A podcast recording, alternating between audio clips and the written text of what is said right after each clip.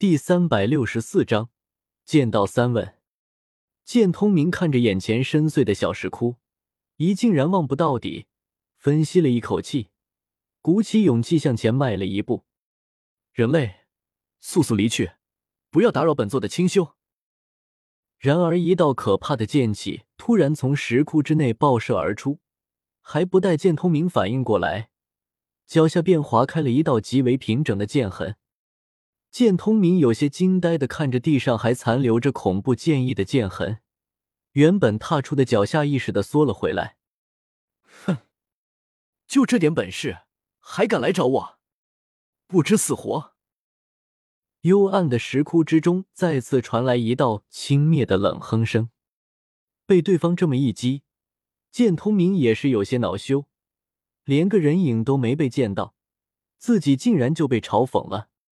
剑通明没有说话，更没有反驳，而是再次踏出了右脚。滚！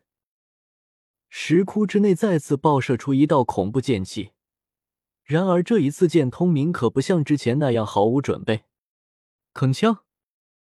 只见剑通明不知何时已经将七杀剑释放了出来，横挡在身前，身前已经拖出了长长的两道痕迹。两只脚已经没入地下半寸有余，好强！剑通明有些感叹的说道：“只有真正的感受过，才知道这道剑气到底有多强。”握着七杀剑的手已经开始忍不住微微的颤抖了。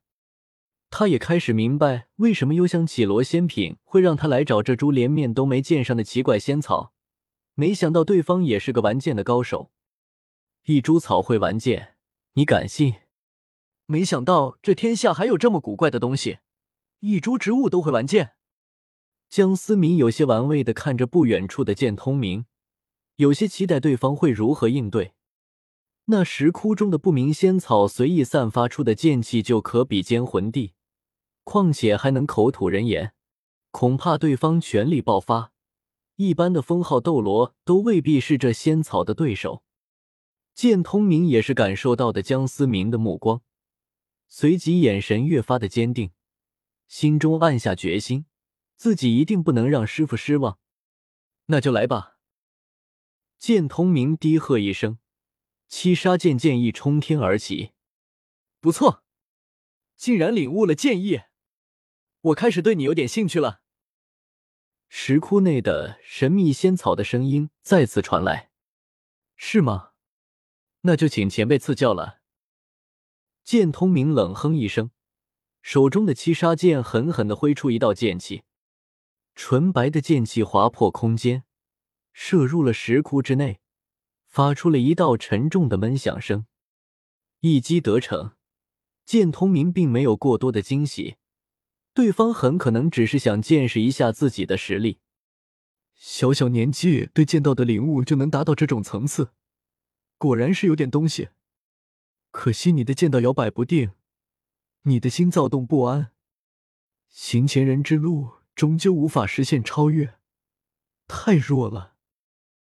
石窟内的那道声音有些惋惜的说道：“我的剑一往无前，杀尽天下。”剑通明周身的剑意突然焕然一新，七杀剑上缠绕着丝丝黑气，恐怖的杀气犹如石之化一般，是吗？可是你的剑告诉我，你厌恶杀戮，这不是你的剑道。休想动摇我的剑道之心！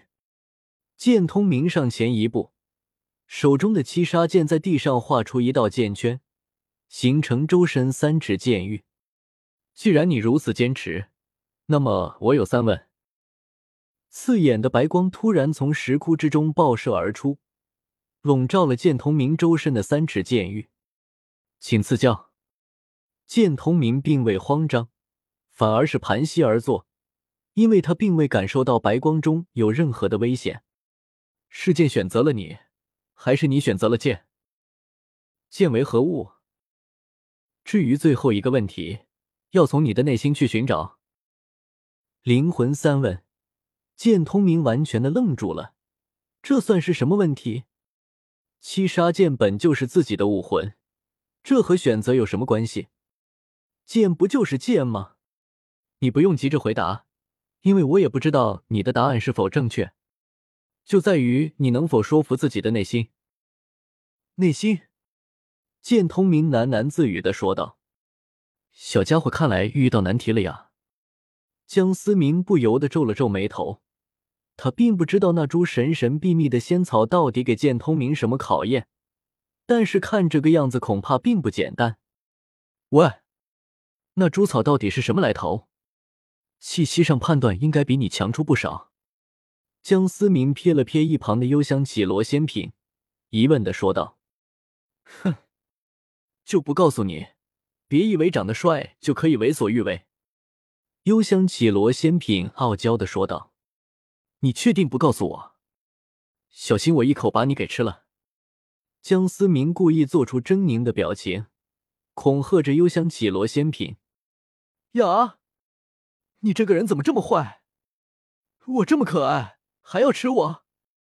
其实我很难吃的。”幽香绮罗仙品颤抖着花蕊，有些害怕的说道：“那你还不快告诉我，那株小草到底是什么来头？”江思明语气凶狠的问道，时不时还伸出舌头舔了舔嘴唇。“哦，大坏蛋，欺负人！”幽香绮罗仙品花蕊不断的颤抖着，发出了呜呜的哭泣声音。“我搞，你别这样子。”搞得我好像对你做了些什么一样。江思明也是有些懵逼了，好歹你也活了一万多岁，我还没怎么呢，怎么就吓成这个样子？真的合适吗？你都要吃我了，还不允许我哭吗？坏蛋！幽香绮罗仙品哽咽的说道。我……江思明此刻竟有些无言以对。日月山脉。崇山峻岭，半山腰的一处开阔地，一眼望去，皆是军帐和炊烟，一股肃杀的氛围弥漫在上空。带着层层环绕的军帐中央，那印着白虎旗号的主帐之中，数十位将领单膝跪在一位霸气侧漏的将军面前。仔细看，这位将军的面容竟和霍雨浩有几分相似。公爵大人。不能去。陛下召见我，我自当入宫面圣。况且子不教父之过，犯错就应该受罚。国法无情，你们都给我让开！男人一双虎目充满了震慑性，威严的声音缓缓的军帐中回荡开来。公爵大人，我等和你共同进宫面圣，求求陛下饶过公爵大人这一次。跪在地下的将领们整齐划一的说道：“放肆！国法之下，岂容私情？你们都是帝国的军人，可知道其中的轻重？”白虎公爵威严的说道：“可是大人，不要再说了。我意已决，守护好星罗帝国的国土。别忘了，站在你们身后的是千千万万的星罗帝国的子民。”